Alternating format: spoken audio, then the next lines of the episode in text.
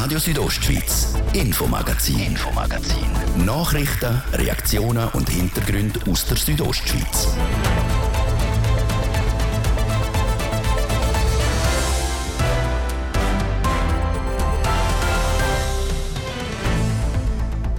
Nein, nicht schon wieder. Eine Absage von einem grossen Publikumsanlass. Der Griechen in Ilanz findet nicht in dem April statt, wegen dem unsäglichen Virus bzw. der Massnahmen erst im Jahr.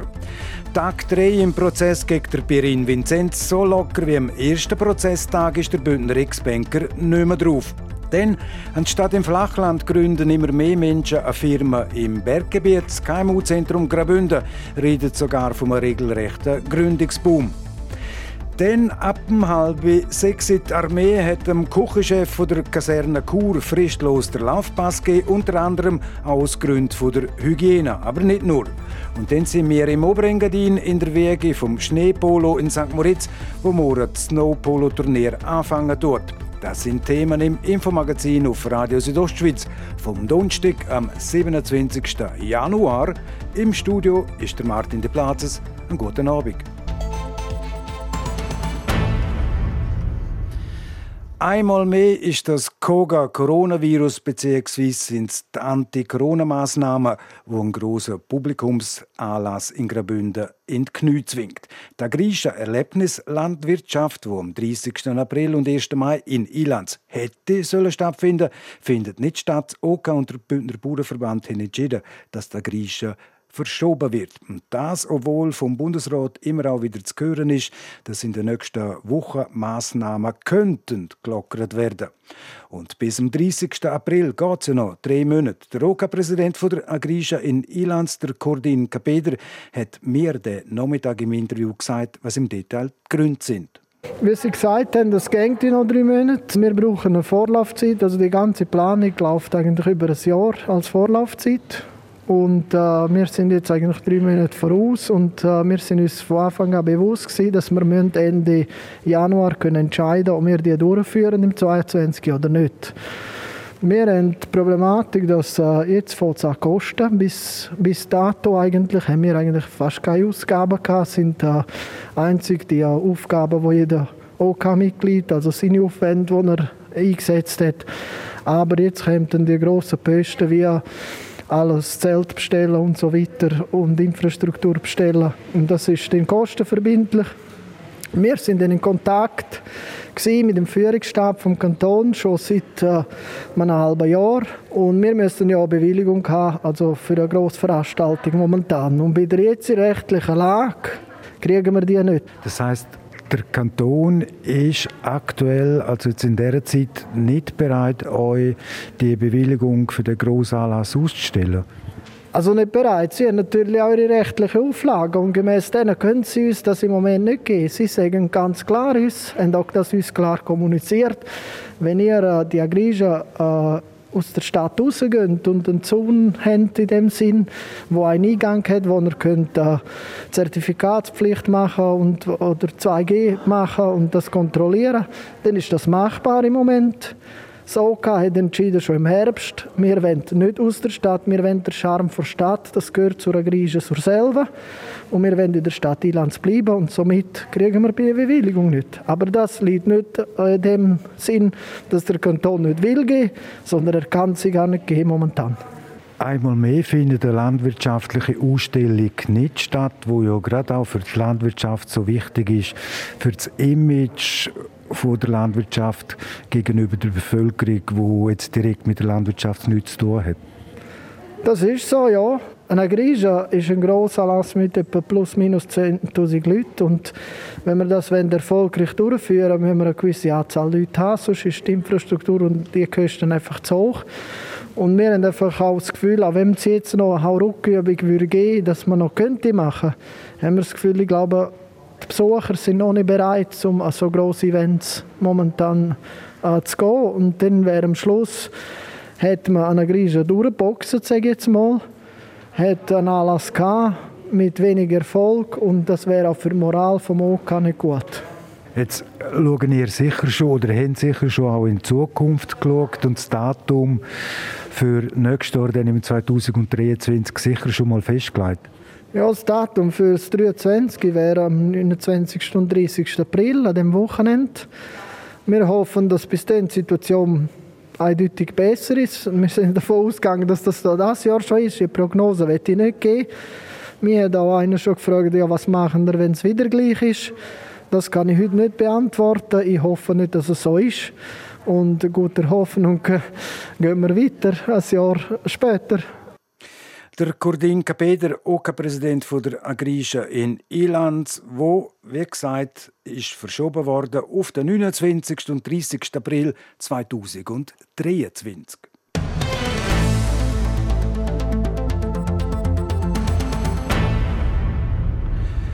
Wenn jemand eine Firma neu gründen möchte, ja, dann braucht die Person vor allem eine gute Idee und viel Mut. Und wenn jemand eine Firma in den Bergen will gründen, dann müssen sich die zusätzlich auch noch mit dem Standortnachteil befassen. Das Thema Ansiedlung von neuen Firmen im Berggebiet ist heute im Zentrum gestanden von der Medienkonferenz von der Schweizer Berghilfe, wo bei Firmengründungen in der Startphase kann unterstützen. Als Referent ist dort auch der Leiter vom KMU-Zentrum Graubünden, der Nick Nico Chant. Im Anschluss an sein Referat konnte ich mit dem Nico Chant am Telefon ein Interview führen. Er redet vom Gründungsboom. Es gibt eine Zunahme von Gründungen, die ist feststellbar, wenn man im Handelsregister die neu eingetragenen Unternehmen analysiert. Das bewegt sich im Umfeld etwa von 10 Prozent gegenüber der Zeit vor der Pandemie und äh, es ist eine kontinuierliche Zunahme in den letzten vier bis fünf Jahren. Es gibt eine Zunahme, die ist sehr deutlich merkbar durch uns vom KMU-Zentrum, dass sich Unternehmen Startups wollen in Graubünden, sogar in Bergzonen ansiedeln aus dem Grund, dass sie können heute dank der Digitalisierung sehr gut arbeiten und sehr gerne zwei Tage in der Woche in den Raum Zürich zum Beispiel können runterfahren anstatt das umgekehrt zu machen, in Zürich zu gründen und am Wochenende nach Graubünden zu fahren. Sind Digitalisierung angesprochen, wo ja auch behilflich ist, dass mehr Unternehmer in Graubünden äh, Firmen gründen. Trotzdem, aber gerade in den Bergen gibt es halt die Standortnachteil. Wieso kommen denn die Firmen trotzdem nach Graubünden ins Berggebiet? Also ich bin überzeugt, dass es sehr viele Vorteile hat, in Graubünden im Berggebiet äh, zu sein, zu arbeiten, zu gründen und auch zu wachsen. Äh, einerseits haben wir heute eine tolle Ökosysteminfrastruktur im Kanton, die es vor ein paar wenigen Jahren noch nicht gegeben hat, in Form von Start-up-Zentren und auf der anderen Seite von Unterstützung, äh, Fonds äh, vom Kanton auch, GR Digital und InnoZ äh, zum Beispiel nennen. Das ist eine Unterstützung, die früher nicht da war. Und auf der anderen Seite glaube ich, ähm, man kann sagen, Digitalisierung macht die Berge flach. Es gibt verschiedenste Geschäftsmodelle, ist natürlich abhängig davon, was das Unternehmen genau macht, wo ein großer Teil von der Arbeit auch in digitaler Kommunikation erfolgt. Da dabei hat sicher die Pandemiezeit viel geholfen. Ich treffe heute viel mehr Leute, die den Traum, um in den Bergen zu arbeiten, umsetzen und nicht nur davon träumen und das jetzt real werden lassen. Und dabei hilft Digitalisierung insofern halt auch erstens äh, Kommunikation erfolgt heute im Business größtenteils über Videokonferenzen und das ist ortslos. Aus welchen Branchen, Herr Jans, kommen denn die neuen Ansiedlungen? Wir haben vor allem Neugründungen äh, analysiert und die besonders spannende habe ich eingeteilt im KMU-Zentrum also aus Erfahrung aus in Kategorien wie Handel, also Produkte Handel. Auf der anderen Seite auch Industrie und Produktion. Es gibt eine Zunahme von Unternehmen, die gemäß Unternehmensbeschrieb vom vergangenen Jahr Produktion von bestimmten Produkten zum Ziel haben. Das sind ganz unterschiedlich gelagerte Produkte. Einige davon, äh, die sehr spannenden, sind auch im Hightech Bereich. Und dann äh, Nahrungsmittel ist noch ein interessanter Bereich. Es ist eine feststellbare Zunahme da. Neugründungen, die im Bereich Nachhaltigkeit, nachhaltige Produktion und auch Trendprodukte im Nahrungsmittelumfeld tätig sind und starten in Graubünden. Und dann ist ein interessanter Bereich auch noch Dienstleistungen, Technologie, also Informatik äh, orientiert, Beratung, äh, Unternehmensberatung. Da gibt es auch eine gewisse Zunahme. Herr Chance, das KMU-Zentrum unterstützt vor allem auch in unternehmerischen Fragestellungen. Sicher auch mit dem Ziel, Herr Chance, die Abwanderung aus dem Berggebiet können stoppen oder wenigstens reduzieren. Ja, und sogar zu fördern, dass eben Neugründungen, vielleicht auch sogar Zuwanderung äh, kann zunehmen ja. Es ist nicht explizit äh, ein Auftrag, äh, eine Abwanderung zu stoppen oder zu verhindern oder zu reduzieren, aber durch unsere Tätigkeit leisten wir natürlich einen Beitrag dazu, dass wir können, äh, Unternehmen im Fall von Nachfolgeregelung dabei ja, mehr als motivieren, sondern auch äh, helfen und weiterführende Instrumente aufzuzeigen die helfen, äh, das Problem zu lösen und damit der Erhalt vom Unternehmen besser zu sichern.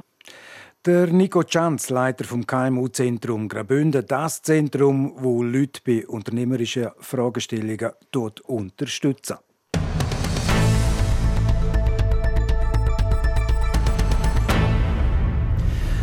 Der Prozess gegen den Ex-Raiffeisen-Chef Pirin Vinzenz und andere Mitanklagte. Heute ist der dritte Prozesstag vor dem Bezirksgericht in Zürich.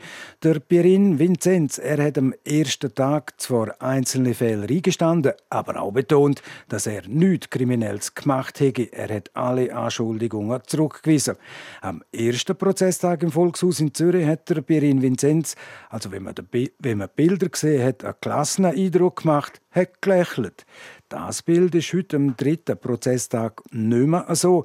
Der Prozess hat beim Pirin Vinzenz Spuren hinterlassen, wie mir am Nachmittag die Pirina Hassler gesagt hat. Sie ist in Zürich für die Südostschweiz dabei und verfolgt den Prozess. Es ist wirklich noch ein bisschen entwaffnend, wie die Prozesstage, respektive die zwei Tage, heute der dritte Tag, Einfluss haben auf, auf auf seine Art. Selbstverständlich kommt er immer noch morgen früh sehr freundlich daher. Er begrüßt Journalistinnen, er begrüßt Journalisten, ist wirklich ganz, ganz freundlich und äh, aber äh, es gibt nicht einmal mehr kurze Antworten und ähm, weil wir wirklich jetzt in einem kleineren Saal sind, in einem sehr kleineren Saal ist es auch so, dass man ihn beobachten kann. Man ist näher dran.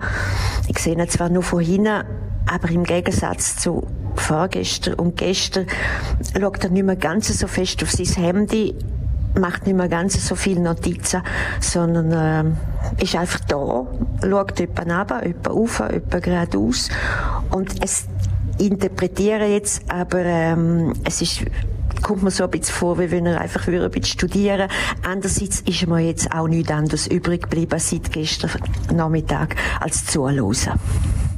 Pirina, du bist keine Psychologin, ich bin kein Psycholog. Aber wenn man da stundenlang sich müssen man sich in kriminelle Machenschaften verwickelt, man hat quasi durch das Swiss durch das Rotlichtmilieu gemacht, das geht einem nicht spurlos vorbei. Ja? Nein, das glaube ich tatsächlich nicht, obwohl, obwohl es eigentlich wirklich müsste. Also ich meine, da, da steht, sagen wir mal, wenn man das jetzt als Verbrechen betitelt, was, ähm, was die Staatsanwaltschaft äh, dann ähm, quasi angekreidet, oder? Dann gibt's sicher wirklich viel Schlimmeres, oder? Andererseits, äh, ja, wenn natürlich wirklich, also die, äh, die Spesen, oder? Das ist gerade am Anfang dran gekommen, das nach einer Stunde ist das abgehandelt gewesen. Und das ist einfach peinlich. Ich meine, da kriegt einfach eine Horde Journalistenschar kriegt das mit und äh, es ist ja schon ein bisschen bekannt gewesen. Alle, die, die die Anklageschrift hatten, haben das schon kennt. Aber nochmal hören es alle, nochmal kann man schreiben, nochmal fragt man sich, da gehöre auch ich dazu, ja, gibt's denn kein anderes Restaurant als Rotlichtrestaurant? Muss man denn wirklich jedes Mal, wenn man es wohin geht, noch eine Tänzerin dabei haben? Das sind alles so Fragen, die kommen automatisch. Und ich glaube, irgendwann ist das auch ein Pierin Vinzenz peinlich. Irgendwann langt einem das glaubt, dass man einfach da steht, Entschuldigung, wie ein Trottel. Das hat keinen Einfluss, ob, ob, ob er nachher schuldig ist oder nicht schuldig, ganz klar. Aber ich glaube, ganz, ganz und wie du sagst, ohne Psychologin zu sein, irgendwann langt das, glaube ich, einfach. Jetzt, am ersten Prozesstag dort hat die Verteidigung noch die Taktik gehabt, dass der Prozess abgebrochen wird, weil Mitte April ungefähr verjährt sich der Hauptvorwurf. Die Taktik, dass der Prozess noch könnte abgebrochen werden und in dem Fall äh, die Gefahr von der Verjährung zum Trägen kommt, die Taktik, die äh, ist nicht mehr aktuell. Nein, das ist nicht mehr aktuell. Das ist aus und vorbei. Da hat das Gericht alle Anträge abgelehnt.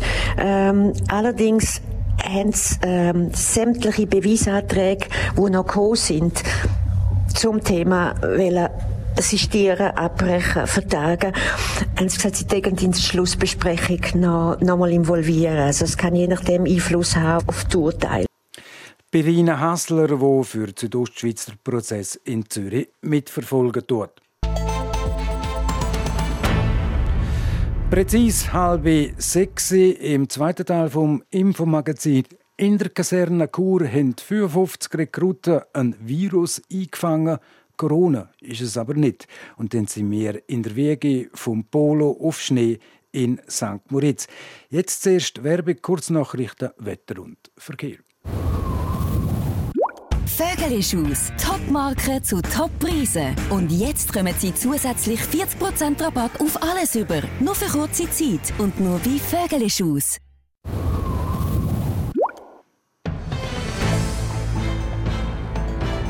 News Update. Das ist Radio Südostschweiz um halb sechs. Jetzt das News Update mit Adrian Kretli. Im Kanton Freiburg müssen Primarschulkinder ab kommenden Montag keine Schutzmaske mehr tragen. Zwei Wochen später dürfen dann auch die Schülerinnen und Schüler der Oberstufenschule auf die Maske verzichten. Die neuesten Erkenntnisse zur Gefährlichkeit der Omikron-Variante ermöglichten diese Erleichterungen, so die Behörden. Der Luftverkehr in der Schweiz hat sich 2021 besser erholt als von Fachleuten angenommen. Die Zunahme beträgt knapp 30 Prozent. Bei über der Hälfte der Flüge über dem Schweizer Luftraum handelt es sich um Transitflüge. Der Onlineshop Digitech Galaxus erwirtschaftet mit nur 4% seines Sortimentes 80% des Umsatzes. Demnach würden nur einige wenige sogenannte Topseller den größten Anteil des Umsatzes ausmachen. Laut Mitteilung gehören zu den Verkaufsschlagern der Migro-Tochter etwa iPhones, Windeln und Tintenpatronen. Gehörlose Menschen in der Schweiz werden in ihrem Alltag immer noch diskriminiert. Das findet der Schweizerische Gehörlosenbund. Dessen Rechtsdienst wurde im vergangenen Jahr insgesamt 114 in 114 Fällen in Anspruch genommen. Die aktuelle Gesetzgebung reiche immer noch nicht aus, um gehörlose Menschen in die Gesellschaft zu integrieren. Wetter. Präsentiert von Tanzschule Home of Dance. Die Tanzschule in Kur für alle Partens. Von Disco Fox über Salsa bis zu Hochzeitstanz und Bachata. www.homeofdance.ch Nach einem weiteren prächtigen Winterwettertag erreicht uns jetzt ein Tiefte. Es bringt morgen Schnee. Am Wochenende gibt es dann aber schon wieder mehr Aufhellungen und Temperaturen bis zu 4 Grad im Churer 2 in der Surselva und 0 im Oberengadin. Verkehr. Präsentiert von Mobilreisen24. Ihre Partner für Wohnmobilvermietungen im Bündner Oberland. Mehr Infos unter mobilreisen24.ch.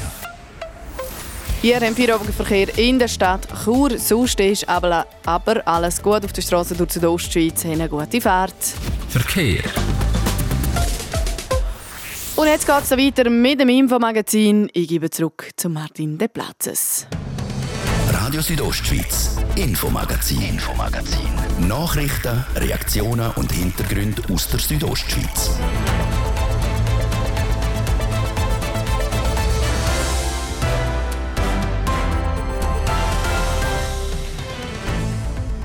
Vier Minuten ab der halbe sechs im zweiten Teil vom Infomagazin in der Kaserne Chur haben 55 Rekruten ein Virus eingefangen. Corona ist es aber nicht.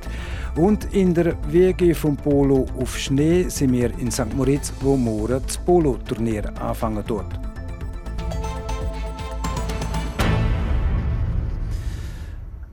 Am Küchenchef der Kaserne in Chur ist wegen Nicht-Einhalten der Hygiene Regeln fristlos der Laufpass gegeben worden. Gleichzeitig vermeldet Kaserne etwa 5 Dutzend Norovirusfälle in Chur. Ein Zusammenhang zwischen dem Virus und der Hygiene in der Küche bestände aber nicht. Der Livio Biondini ist dem nachgegangen. Grüsselalarm heisst es auf einschlägigen Newsportal. Die Kaserne Chur hat ihren Küchenchef fristlos entlassen. Grund dafür sei die mangelnde Hygiene in der Küche. Das Brot sei auch total hart und verwochen davor der Käse verschimmelt, das Essen allgemein sei katastrophal. Warum genau der Küchenchef entlassen worden ist? Also er hat einige Fehler im Bereich von Hygiene. Unter anderem hat er sich auch äh, nicht so daran gehalten, was Maskentragpflicht und das ist auch sehr wichtig. Auch unter Corona in der Küche hat er sich ein bisschen Mühe also mit dem Thema Handdesinfektion und so weiter. Aber er hat vor allem auch Führungsfehler gemacht und das ist für mich dann der Hauptgrund gewesen, dass er entlassen hat, weil ich glaube, Hygienemaßnahmen kann man lernen. Hingegen, wenn es beim Charakter und bei der Führung äh, um Umgang auch mit Problemen nicht funktioniert, dann äh, ist es für mich nicht mehr tragbar gewesen. Klare Wort vom Oberst im Generalstab, am Daniel Steiner. Wie man auf die Missstände aufmerksam worden ist, erklärt der Kommandant der Infanterieschule 12 in Chur. Ja, also angefangen hat es natürlich, dass wir erkrankte Leute hatten mit Magen-Darm-Erkrankungen und dann sind wir dem nachgegangen. Eine Vermutung war Essen und eine andere Vermutung waren irgendwelche Viren und im Rahmen von dem sind wir dann ein bisschen neuer in die Küche gegangen und haben gesehen, dass, er äh, dort, dass es einfach zwei, drei Probleme in der Küche gibt. Darum hat man reagiert und der Küchenchef direkt freigestellt. Verhungern müssen die Rekruten der Churer Kaserne jetzt nicht. Die Stelle ist schon anderweitig besetzt eingesetzt worden.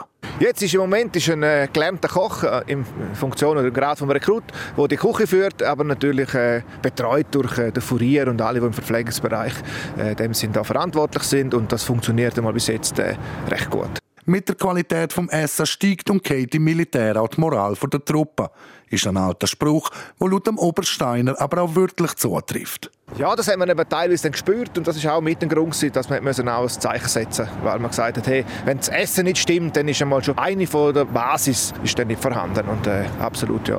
Damit die Basis stets vorhanden ist, wird Hygiene strikt kontrolliert in der Kaserne, intern sowie auch von externen Stellen. Passiert ist fast gleichzeitig auch, dass sich einige Angehörige der Armee mit dem Norovirus angesteckt haben. Drängt sich die Frage auf, ob es da eventuell einen Zusammenhang gibt. Ja, wir haben leider äh, den Norovirus äh, bei uns, der äh, mit dem Vorfall in der Küche überhaupt nichts zu tun hat. Das haben auch externe Laboruntersuchungen bestätigt. Und aktuell haben wir rund 55 ADAS, die am Norovirus erkrankt sind. Zwei Drittel von denen geht es bereits wieder gut. Also die werden heute oder morgen dann eigentlich wieder zurück ganz normal zur Truppe können. Warum sich das Virus in der Truppe eingeschlichen hat, kann sich auch der Infanterieschulkommandant nicht erklären.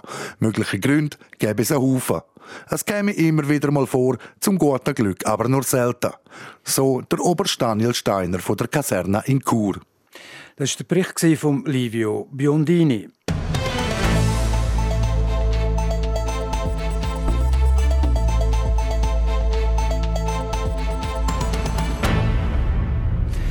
Mit 50 Stundenkilometer auf dem Ross sitzen und dabei das Ross nur mit einer Hand kontrollieren und mit der anderen probieren, einen Ball zu schlagen.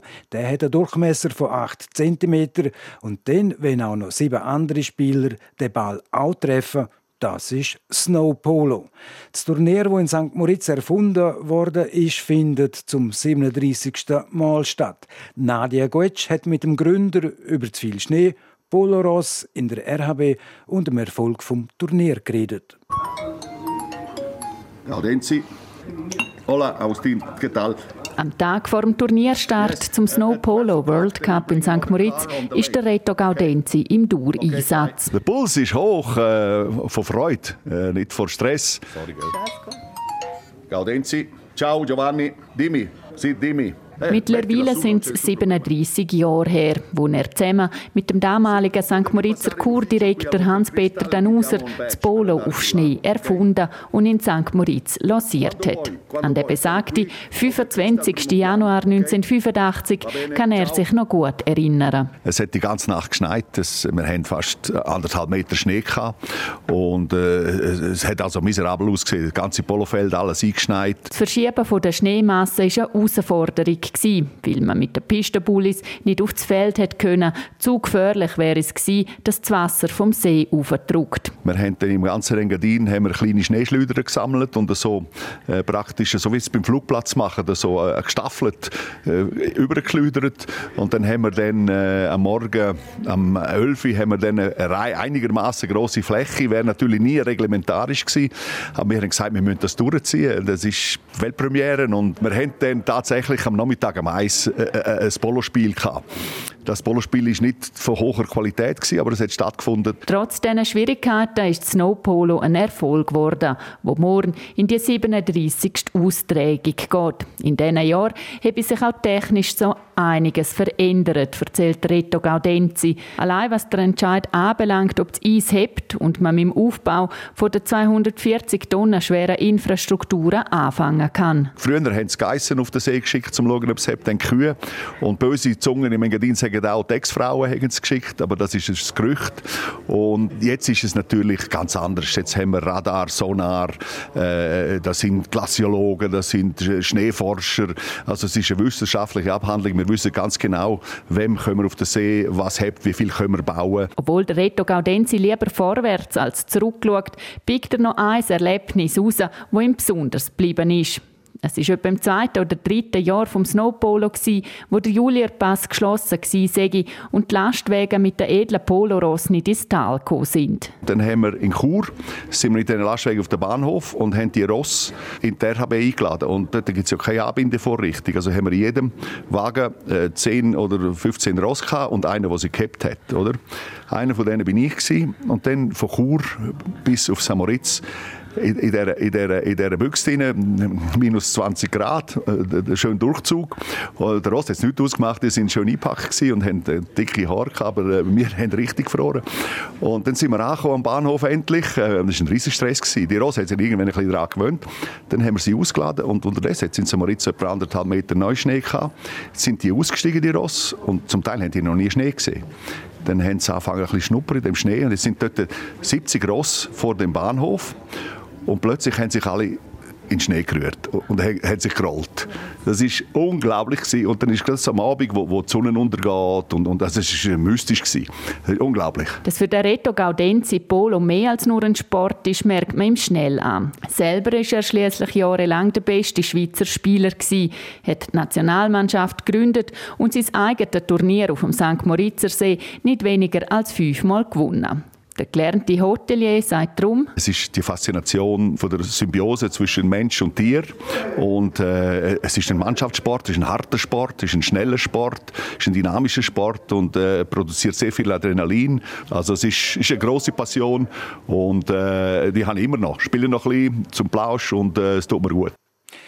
Der Reto Gaudenzi, der Gründer und Chef vom Snowpolo World Cup St. Moritz, wo morgen bis zum Sonntag stattfindet dort.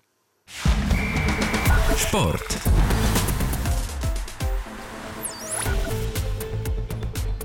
Das erste Training für die Skirennfahrerinnen. Heute im Garmisch Corinne Sutter und Jasmin Fluri überzeugend. Adrian Kretli. Und nach dem ersten Training ist klar, die Hoffnung auf den ersten Weltcup-Sieg der Schweizerin Corinne Sutter wird immer grösser. Sie hat im Training zur Abfahrt in Garmisch-Partenkirchen die Bestzeit abgebracht. Die Chancen auf eine sehr gute Platzierung am Samstag beim Rennen sind also immer noch intakt. Auch für Jasmin Fluri. Die Foserin ist im Training nämlich die drittschnellste gewesen. Auch für sie heisst es also Daumen drücken.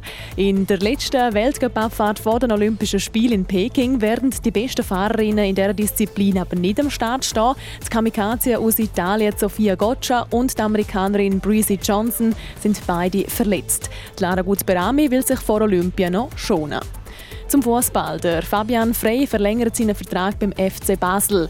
Der 33-jährige Mittelfeldspieler hat bis 2024 unterschrieben. Fünfmal ist Fabian Frey mit dem FCB schon Meister und dreimal Göpsieger geworden. Dann zum Tennis. Da dürfen sich alle Tennisfans auf die Halbfinals an der Australian Open freuen. Da steht nämlich quasi die Creme de la Creme auf dem Tennisplatz. Alle Halbfinalisten stehen in der Top 7 der Weltrangliste. In der ersten Partie messen sich der Italiener Matteo Berrettini und der Spanier Rafael Nadal. Und anschließend spielen dann der Russ Daniel Medvedev und der Griech Stefanos Tsitsipas gegeneinander. Bei den Frauen da steht das nächste schon der Final an. Am Samstag trifft die Lokalmatadorin Ashley Barty auf die Amerikanerin Danielle Collins. Sport. Das ist es das Info-Magazin auf Radio Südostschweiz vom Donnerstag, am 27. Januar. In Bälde auch als Podcast nochmal zum Losen. Das nächste Infomagazin, das gibt's wieder morgen ab dem Viertel ab 5 Uhr hier auf RSO. Am Mikrofon seid für heute auf Wiederhören der Martin de Platzes. Einen guten Abend, Docken. Radio Südostschweiz, Infomagazin, Infomagazin. Nachrichten, Reaktionen und Hintergründe aus der Südostschweiz.